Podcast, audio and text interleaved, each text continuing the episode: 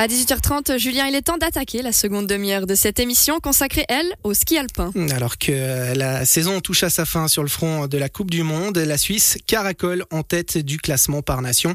Mais si les Helvètes dominent ce sport, ce n'est pas pour autant que tout leur est dû dans les stations de notre pays. Bien au contraire, il est généralement difficile de trouver de bonnes conditions d'entraînement dans les domaines suisses qui ne sont pas toujours enclins à faire cohabiter ski de compétition et ski de tourisme. Qu'en est-il dans la région où plusieurs athlètes de haut niveau sont notamment venus préparer leurs mondiaux au début du mois de février. C'est de cette question dont nous allons traiter avec deux invités. Jonathan Hart, vice-président du Diableret Alpine Center et Philippe Bestac, responsable technique du ski club de Champéry. Bonsoir messieurs. Bonsoir. Bonsoir. Alors Jonathan Hart, on va peut-être commencer avec vous. Avant d'évoquer le cas plus précis des Diablerets, je le disais, trouver des pistes pour s'entraîner, pour faire des courses en Suisse, ça peut être euh, compliqué.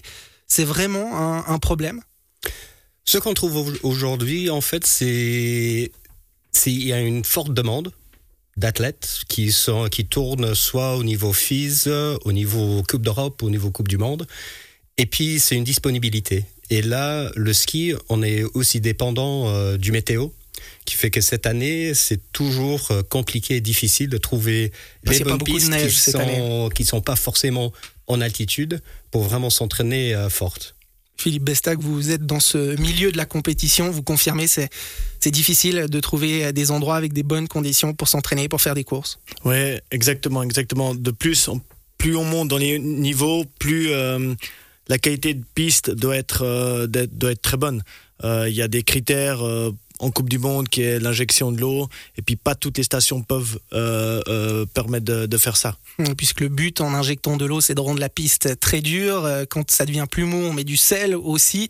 Ça, c'est compliqué effectivement quand on est une station, dans le cas des Diablerets par exemple, de d'offrir, on va dire, ce que veulent ces athlètes, surtout quand ils évoluent au plus haut niveau. Exact. Et en fait, ça, c'était une des raisons pour qu'on a créé le Diabler Alpine Center. En fait, après les GOJ, en 2020. 2020, les comités d'organisation des JOJ ont dit OK, qu'est-ce qu'on fait avec toute l'infrastructure qui a été mise en place? Alors, on a créé une association indépendante, indépendante de la commune, des remontées mécaniques, pour bien gérer tout ça et répondre à tous ces besoins. Qui fait que de là, on est capable d'injecter quand on veut.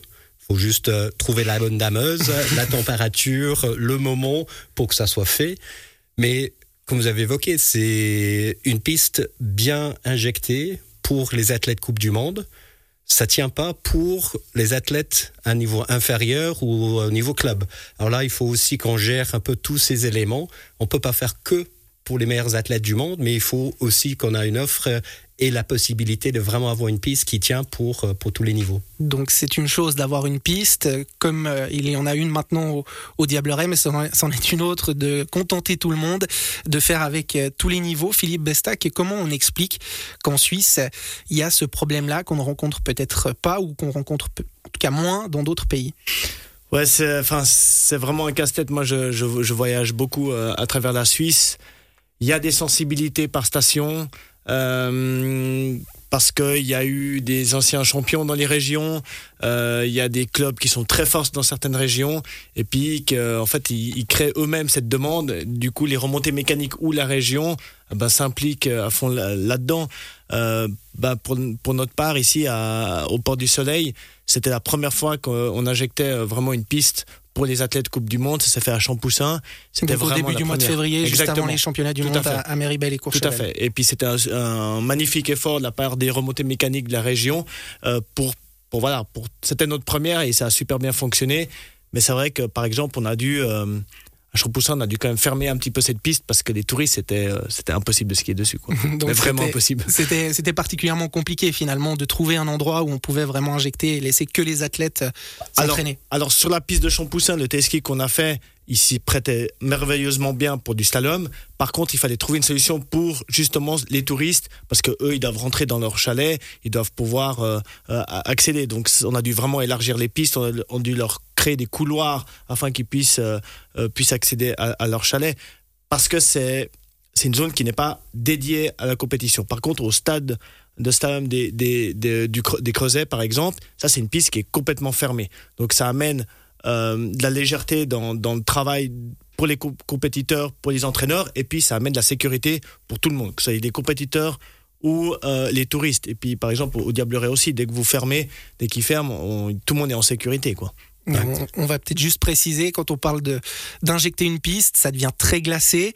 Pour euh, les personnes qui ne font pas forcément de ski ou qui n'en font pas beaucoup, euh, ça, devient vraiment dangereux. Monsieur et madame tout le monde ne peuvent plus skier sur une telle surface. Il faut bien faire l'écart. Il faut bien aiguiser, effectivement. Exact. Et puis ça, c'est un, des choses au Diableret qu'on a fait, c'est qu'en gros, le largeur de la piste est tellement bon au niveau olympique qui fait que pour le Diablo Alpine Center, on a gardé deux tiers de la piste injectée et puis un tiers de la piste non injectée pour que le public puisse toujours passer sur un, tel piste. Mais pour les gros compétitions comme les GOJ, on a injecté toute la piste. Qui fait que là, on a les options. Dans une année classique, c'est deux tiers de la piste qui est injectée pour avoir suffisamment de place pour les super G, les géants, les slaloms. Mais on garde toujours un élément pour le, pour le grand public, euh, skier à côté, voir les courses euh, être capable de skier euh, tranquillement assez tranquillement à côté de, de cette piste. Jonathan Hart, vous l'évoquez, il y a maintenant une zone dédiée au ski de compétition au Diableret avec ce Diableret Alpine Center. Ça veut dire qu'il y a une vraie stratégie dans la station. Maintenant, on vise ce créneau-là en fait, il y, a, deux éléments. En fait, la fait de créer l'association indépendante fait qu'on a une piste sur laquelle on peut vraiment créer cette centre d'entraînement. en fait, l'année dernière, on est devenu un centre d'entraînement officiel de Swisski. On a un contrat avec Swisski, mais on a aussi une convention avec les remontées mécaniques, avec l'office de tourisme, avec le ski club, avec Ski Roman, qui fait que de là, on est en train de travailler avec les partenaires euh, locaux, mais on ne dépend pas sur l'un ou l'autre pour faire cela. Et en fait, ce qu'on a trouvé, c'est que faire venir beaucoup plus de compétitions, faire venir euh, des athlètes de haut niveau, en fait, ça aide les gens à, revenir sur euh, l'ancienne histoire des années 70-80 où il y avait des Coupes du Monde au Diableret. Ça, ça veut dire que tous les jours, il y a des compétiteurs, des compétitrices qui s'entraînent sur cette piste? Exactement. Le matin, l'après-midi, les week-ends, on a toujours euh, un carnet, un agenda bien rempli. Si c'est soit des cadres de Swiss Ski, des équipes internationaux qui, qui arrivent, ou les NLZ euh, ouest, euh, milieu ou de l'est, à tous les niveaux, on a des équipes, même on a une trentaine de clubs de la région qui viennent chez nous pour, pour s'entraîner aussi. Philippe Bestac, ça fait rêver? Un petit peu, mais voilà, c'est une stratégie comme une autre. Euh, nous, au Port du Seuil, on n'a on n'a pas cette stratégie-là, en tout cas pas encore. Peut-être que la venue des, des, des, dames qui étaient, qui étaient là pour, pour la Coupe du Monde va peut-être amener une réflexion. Donc on va le préciser, c'était les Suissesses. Hein. Ouais, c'était les Suissesses. Euh, Camiras, exactement, exactement. Puis après leur départ, il y a quand même deux autres filles qui sont venues profiter du travail qui a été fait sur la piste pour pouvoir s'entraîner, c'était Lena Stoffel et, Mélanie Meillard, qui n'étaient pas qualifiées, mais qui, étaient, qui elles sont dans les top 30 au monde. Euh, au Port du Soleil, c'est pas une stratégie. Mais par contre, euh, il y a quand même euh, bah, qui valait qui ont une équipe là-bas euh, qui, qui, qui, est active dans, la compétition. Il y a les ski clubs, les différents ski clubs de la région. Et puis voilà, on a, il y a ce stade au, Creuset qui est super, qui, qui, est très bien entretenu et, et, qui peuvent, qui peuvent, les jeunes peuvent, peuvent s'entraîner. Par contre, on n'a pas d'autres équipes qui viennent. Là, c'était un one shot parce que voilà, parce qu'ils m'ont téléphoné, on a on a décidé de le faire. comment ça s'est fait justement, effectivement Ah bah très simple, j'ai reçu un coup de téléphone des entraîneurs de la Coupe du Monde. Euh, après, il y avait aussi une question stratégique pour pour pas que euh, les filles fassent beaucoup de voyages. Euh, s'entraîner au Grison alors qu'elles doivent revenir sur la France, c'était un petit peu compliqué. Puis, en fait, ils voulaient un endroit un petit peu calme où voilà, il n'y a pas trop de monde autour, donc vraiment ils m'ont contacté en disant est-ce qu'on peut y aller? Et puis, et puis ils sont venus et puis c'est bien passé. Par contre, il n'y a pas de stratégie compétition, alors qu'il y aurait la possibilité de le faire. On a ce stade au Creuset qui est fermé, on a vu que ça marchait à Champoussin d'injecter de l'eau et puis avoir un entraînement vraiment de qualité. Et puis, euh, ben, l'avantage aussi par rapport aux touristes, c'est que par exemple, il y a une piste euh, qui a un double TSK à Ripaille eh ben, il y a deux pistes de chaque côté du téléski, et puis ça permet aux touristes de skier d'un côté de la piste en toute sécurité, puis de l'autre côté, eh ben, les jeunes compétiteurs ou des compétiteurs peuvent venir s'entraîner. Et pareil à Marchesson, il y a peut-être un jour l'espoir que la, piste, on peut la diviser en deux à gauche et à droite du téléski pour faire un stade de slalom. Parce que voilà, c'est clair que les touristes, ils sont, ils sont quand même importants. Enfin, ils, sont primordiaux pour, pour les remontées mécaniques. Euh, bah, c'est même qui génère euh, l'économie en fait de tout à remontées mécaniques. Tout à fait, mais il faut pas oublier que les compétiteurs, alors au Diableret, c'est l'exemple parfait, mais les compétiteurs sont des clients. Et ça, il faut absolument pas il faut le oublier. Voilà, l'équipe suisse qui est venue, euh, qui sont venus avant les, les, champions du monde, ils ont quand même euh, logé dans deux, trois hôtels différents. Euh, ils ont mangé dans trois, quatre restaurants différents. Ils ont, voilà, ils ont, ils ont dépensé de l'argent pendant. Alors, c'est pas des énormes, des, énormes sommes, mais en creux de saison, avoir des équipes comme ça qui viennent et puis qui dépensent de l'argent dans la région, il faut penser global, il faut pas penser individuel.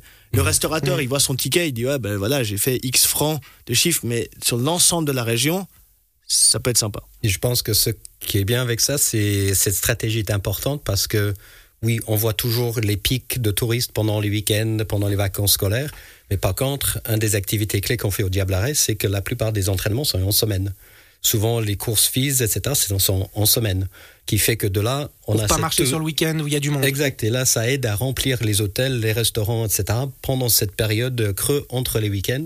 Et ça nous donne euh, cette visibilité. Là, l'année dernière, on avait autour d'un total de 15 000 athlètes qui sont, sont passés pour s'entraîner ou faire des courses, euh, qui est 15 000 supplémentaires de pas faire comme ça.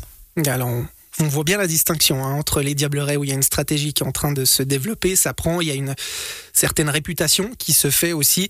Et puis côté Porte du Soleil, c'est le bouche à oreille, le réseau euh, qui a permis notamment à certaines Suissesses spécialistes de technique de venir s'entraîner juste avant les championnats du monde au mois de février.